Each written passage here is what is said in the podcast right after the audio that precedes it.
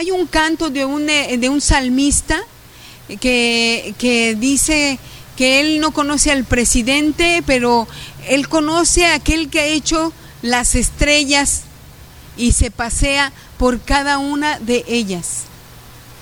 Y es, es hermoso y majestuoso imaginar que dice ese canto que Él se pasea por cada una de ellas, cada una de esas estrellas. Entonces, los cielos cuentan la gloria de Dios y el firmamento anuncia la obra de sus manos. Y, es verdad que eso nos anuncia. Los cielos cuentan la gloria de Dios. Si una persona observa el universo sin prejuicio, debería llegar a la conclusión de que Dios existe y de que un ser lleno de poder y sabiduría, así como la genialidad de un artista, se conoce, se conoce por sus obras, la gloria de Dios se manifiesta claramente a través de las cosas que Él ha hecho. Ninguno de nosotros ha visto eh, a Leonardo da Vinci, ¿verdad? A Picasso o alguno de aquellos este, eh, pintores, pero sí hemos visto a través de sus obras la sorprendente capacidad artística que tenían. Pues de la misma manera, aunque un sentido infinitamente mayor, nosotros vemos un despliegue de la gloria de Dios a través de las cosas que Él ha hecho. Ahora bien, si fuimos creados para mostrar en todas las cosas que hacemos cuán glorioso es nuestro Dios, entonces el más grande de nuestros pecados no es el robo, ni el adulterio, ni el asesinato, sino la decisión voluntaria de no cumplir ese propósito por el cual fuimos creados. ¿Están de acuerdo conmigo que fuimos creados para la gloria de Dios? ¿Sí? Ok.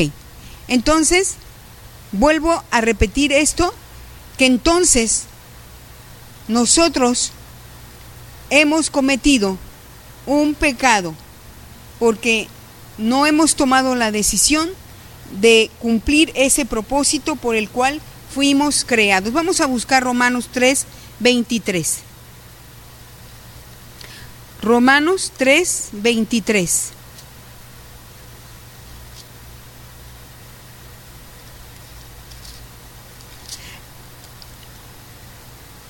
Si ya lo encontró, dígame fuerte amén. Amén. A quien Dios puso, ah no, permítame, permítame, ya me equivoqué. Por cuanto todos pecaron y están destituidos de la gloria de Dios, siendo, ah, este ya es el 24, por cuanto todos pecaron y están destituidos de la gloria de Dios. El hombre ha decidido vivir para su propia gloria. Este es un punto muy importante. Todos nos descarriamos y hacemos lo que nosotros queremos. Entonces, estamos haciendo nuestra propia voluntad, estamos haciendo lo que nosotros queramos, haciendo nuestros propios deseos y completamente al margen de la opinión de Dios. No nos importa lo que, lo que Dios dice en su palabra, solamente queremos hacer lo que a nosotros nos agrada o a la carne le, le gusta, ¿verdad? Y aquí nos enseñan una ilustración que puede ayudarnos a entender la magnitud de, de, este problema. Porque si fuimos creados para darle la gloria de Dios, a la gloria a Dios, y no vivimos para ello, entonces estamos cometiendo un pecado. Porque estamos tomando la decisión voluntaria de no cumplir ese propósito lo vuelvo a repetir, para el cual fuimos creados. Entonces, vamos a entender un poquito más con esta ilustración. El gobierno de los Estados Unidos dedica mucho tiempo, esfuerzo y dinero para entrenar y equipar a las fuerzas militares. Que están supuestamente para defender la nación de agresiones externas o internas. Entonces vamos a imaginarnos que sucediera, ¿qué sucedería, perdón, si se descubre que un batallón del ejército norteamericano ha estado desviando todos los recursos que el gobierno le provee hacia una célula terrorista de Al Qaeda. ¿Qué pasaría? Y, le están ayudando a planificar un ataque letal contra los Estados Unidos. Seguramente todos los implicados serían juzgados por alta traición y castigados con la pena máxima. Pues eso es lo que nosotros exactamente estamos, estamos haciendo. Eso es lo que el hombre ha hecho con su hacedor. Estamos eh, contraatacando a quien nos ha creado para un propósito. Nos ha estado entrenando, nos ha estado equipando, nos ha dado las instrucciones que necesitamos y nos ha dado todo a nuestro alcance para poder cumplir ese propósito. Pero no lo hemos hecho. Dios nos creó y nos equipó para que pudiésemos vivir para su gloria. Nos dio una mente para pensar, todos pensamos aquí, ¿verdad? Claro, un corazón para sentir, todos tenemos un corazón que late y late, late, el cual bombea el agua, el agua, perdón, la sangre a nuestro cuerpo. Aquí está una enfermera y me va ahorita a decir, mamá, ¿qué hiciste? ¿Qué dijiste? Agua. Bueno, algo hay de agua en la sangre, ¿no? Bueno, eh, nos dio una voluntad para decidir también, un cuerpo para servirle y una boca para lavar.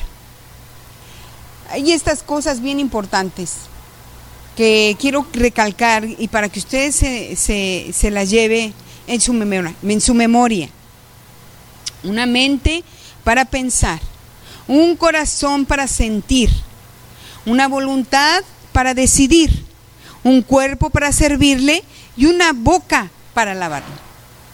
Pero el hombre ha corrompido todos estos dones y capacidades y las han usado para otras cosas, usándolas para su propia gloria. Porque nosotros somos egoístas, el hombre es egoísta. Y para llevar a cabo su propia agenda. Todas sus actividades son en torno al trabajo, a la vida social, a todo aquello menos, ¿verdad? Para darle la gloria a Dios. Todos los días, si usted se levanta en la mañana, ¿qué es lo primero que hace? Seguramente corre al baño, se lava los dientes, se mira en el espejo y dice, oh, los años ya están siendo estragos, ya se me ven las ojeras, y ay Dios, ya me tengo que ir. Y bueno, y entonces no se acuerda de darle la gloria a Dios por el día que usted eh, está despertando y que Dios le da la vida y no se acuerda hasta en la noche y ay hay que hay que orar pero tengo tanto sueño este ay mañana tengo que pararme temprano y bueno este Dios pues muchas gracias o a veces no nos acordamos no entonces usted este está cometiendo traición está cometiendo alta traición contra aquel que le está equipando y le ha dado todas esas capacidades. Eso no es otra cosa que alta traición y de la peor clase, porque estamos este, haciendo algo que no es correcto. Fue precisamente para solucionar ese problema que Cristo vino al mundo. Él vino a buscar y a salvar lo que se había perdido. Nosotros estábamos perdidos. Pero Él vino a buscarnos y a salvar lo que se había perdido. Nosotros no lo encontramos, ¿sabe? Él nos vino a buscar. Y deberíamos de reconocer que Él nos ha alcanzado a nosotros. No es que nosotros hayamos tomado la decisión de seguirle. Él en su infinita misericordia nos buscó. Nos buscó.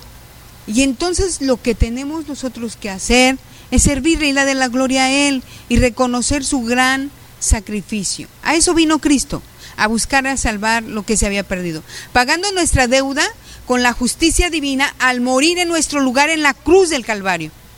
Deberíamos estar agradecidos y por eso servirle y darle la gloria a Él. Él vino a reconciliar, al hombre con Dios porque se había eh, eh, separado eh, la comunión, la comunicación que había por el pecado de Adán y Eva. Entonces nosotros, hermanos, estamos ahora reconciliados con Dios a través de la sangre de Jesucristo, a través de su muerte. A restaurar, él vino a restaurar nuestras personalidades dañadas por el pecado para que podamos cumplir, aunque todavía imperfectamente, el propósito para el cual fuimos creados. Así es, hermanos. Romanos 11:36, ya que estamos ahí, vamos a leerlo. Romanos 11:36.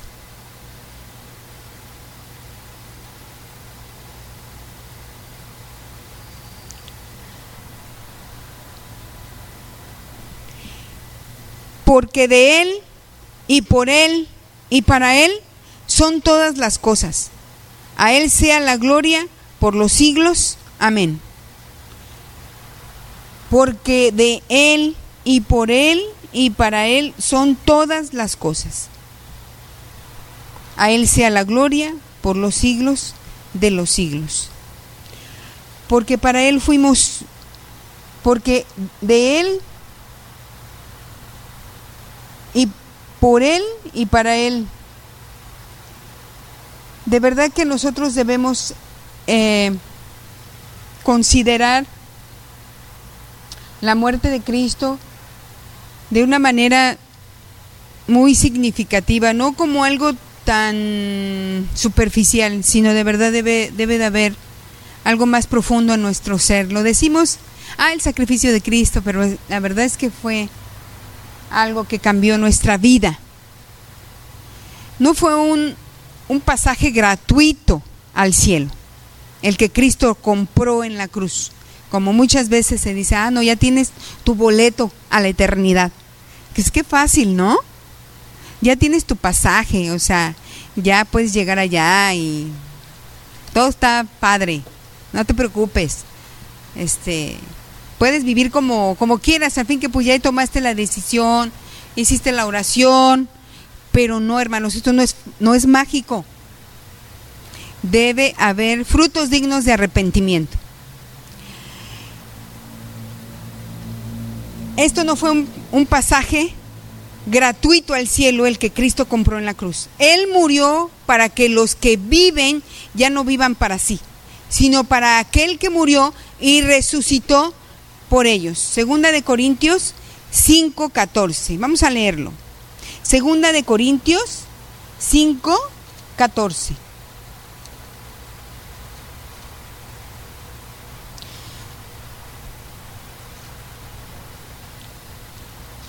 Segunda de Corintios 5, 14. Porque el amor de Cristo nos constriñe, pensando esto, que si uno murió por todos, luego todos murieron. Y vamos a leer el 15. Y por todos murió para que los que viven ya no vivan para sí, sino para aquel que murió y resucitó por ellos. Ese sería el 15, ¿verdad? Segunda de Corintios. Y por todos murió para que los que viven ya no vivan para sí, sino para aquel que murió y resucitó por ellos.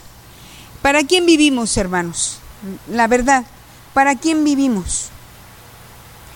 Cuál es nuestro propósito según nuestro criterio en esta tierra, porque nosotros somos gente que pensamos, Él nos ha dado una mente para pensar.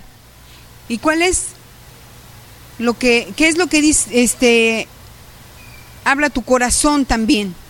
¿Y qué hace tu voluntad en cuanto a todo lo que hemos leído y todo lo que estamos ahora meditando en la palabra?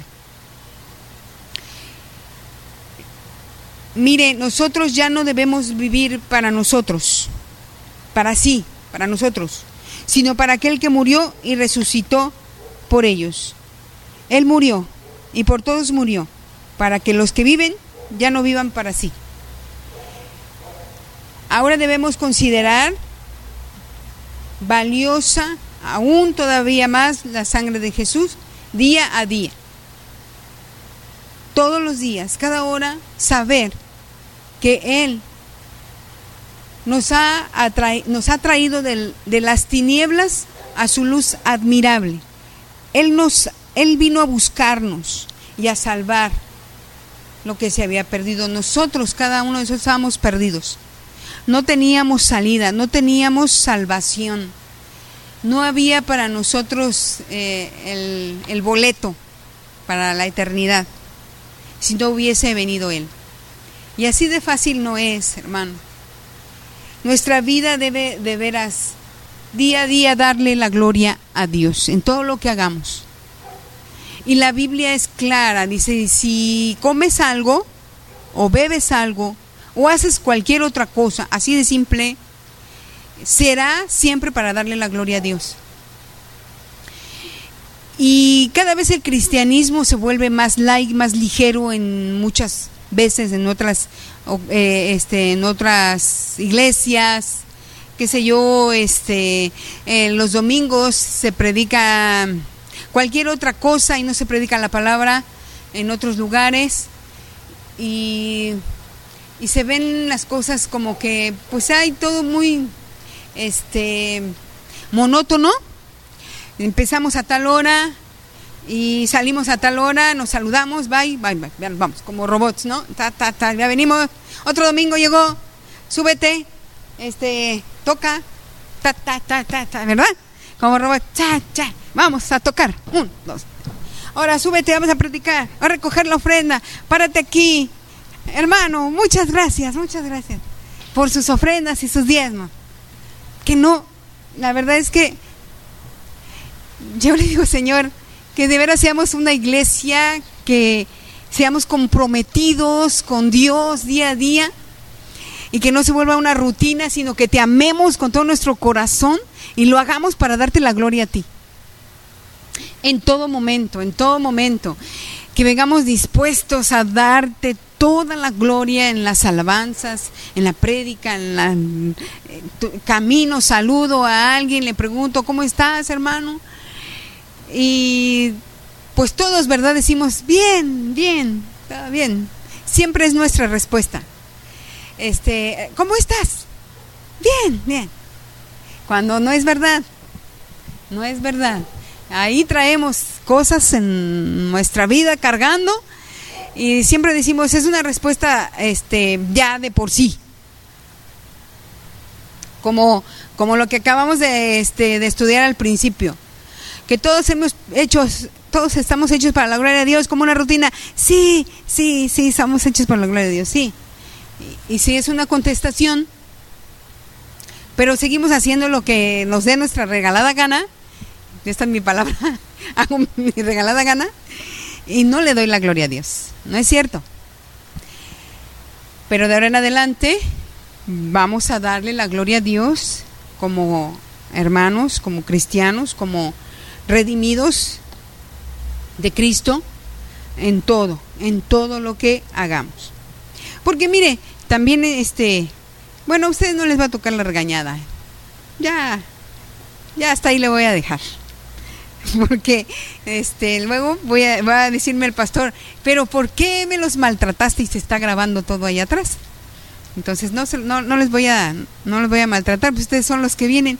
Todas las sillas vacías. Bueno, ya está el estudio, ya le damos la gloria a Dios también porque hemos prestado atención a su palabra. Espero que, que en este momento eh, usted esté reflexionando en las cosas que le da gloria a Dios y en las que no. En la forma de hablar, en la forma de comportarnos, en nuestros pensamientos, en todo, en todo. La Biblia es bien clara, ¿no? Pues vamos a orar y vamos a darle a Él la gloria. Vamos a, también a recoger nuestra ofrenda. En eso le vamos a dar la gloria a Dios, cumpliendo con nuestros, nuestros diezmos, nuestras ofrendas y saber y reconociendo que esta iglesia es una iglesia misionera en la cual hay muchos, muchos gastos que ustedes ni se imaginan. Pero si pudiéramos poner una lista aquí, a ver hermanos, esto es lo que, lo que son de egresos y los ingresos de este lado. Y verían que solo Dios es el que hace el milagro que el dinero en esta congregación se estire. Pero bueno, vamos a darle gloria a Dios en, esta tarde. Y usted pídale que lo ayude a reconocer que a usted ha, sido creado para darle la gloria a Él y que cree y que quiere que sus propósitos se cumplan en su vida. Vamos a orar. Padre, en el nombre de Jesús, gracias por esta, esta hermosa lección. Dios, no queremos atentar, no queremos hacer eh, nada en contra, Señor, de, de tu voluntad. Tú nos has creado para la gloria de tu nombre y queremos cumplir con ese propósito, Padre, en el nombre de Jesús. Y por su sangre preciosa derramada por nosotros, Señor, en tu gran amor al enviar a tu Hijo Jesucristo. Y gracias porque Él vino a buscarnos y a salvarnos porque estábamos perdidos en nuestros pecados, en nuestros delitos, Señor. Gracias por tu gran misericordia al enviar a tu Hijo Jesucristo, Señor. Y Padre, te ruego en el precioso nombre de ese ser tan hermoso, Dios, que sufrió por mí en la cruz, que no escatimó, Señor, su vida, que se hizo y que tomó forma de hombre por amor a mí, Señor. Te pido perdón si no te he dado la gloria de vida a tu nombre, Señor. Dios amado, perdónanos porque hemos sido tan indiferentes y ligeros, Señor. Oh Padre, gracias por tu palabra. Gracias por recordar en nuestra vida el hermoso propósito por el cual nos trajiste, Señor, a la tierra. En el, por el cual fuimos creados en el vientre de nuestra madre, tal y como tú nos trajiste al mundo, Señor, como tú quisiste, mi Señor. Gracias porque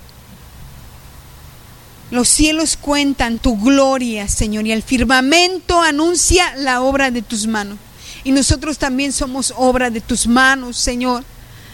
Gracias porque tú eres el alfarero, tú nos has dado la forma y nos has hecho como tú has querido, Señor, para darte la gloria a ti. Gracias, amado Dios. Te bendecimos, bendecimos las ofrendas y este día que tú has hecho para la gloria de tu nombre. En el nombre de Jesús, bendice al dador alegre. Gracias por su generosidad. Y sigue, Señor, bendiciendo en abundantemente su casa, su trabajo. En el nombre de Jesús.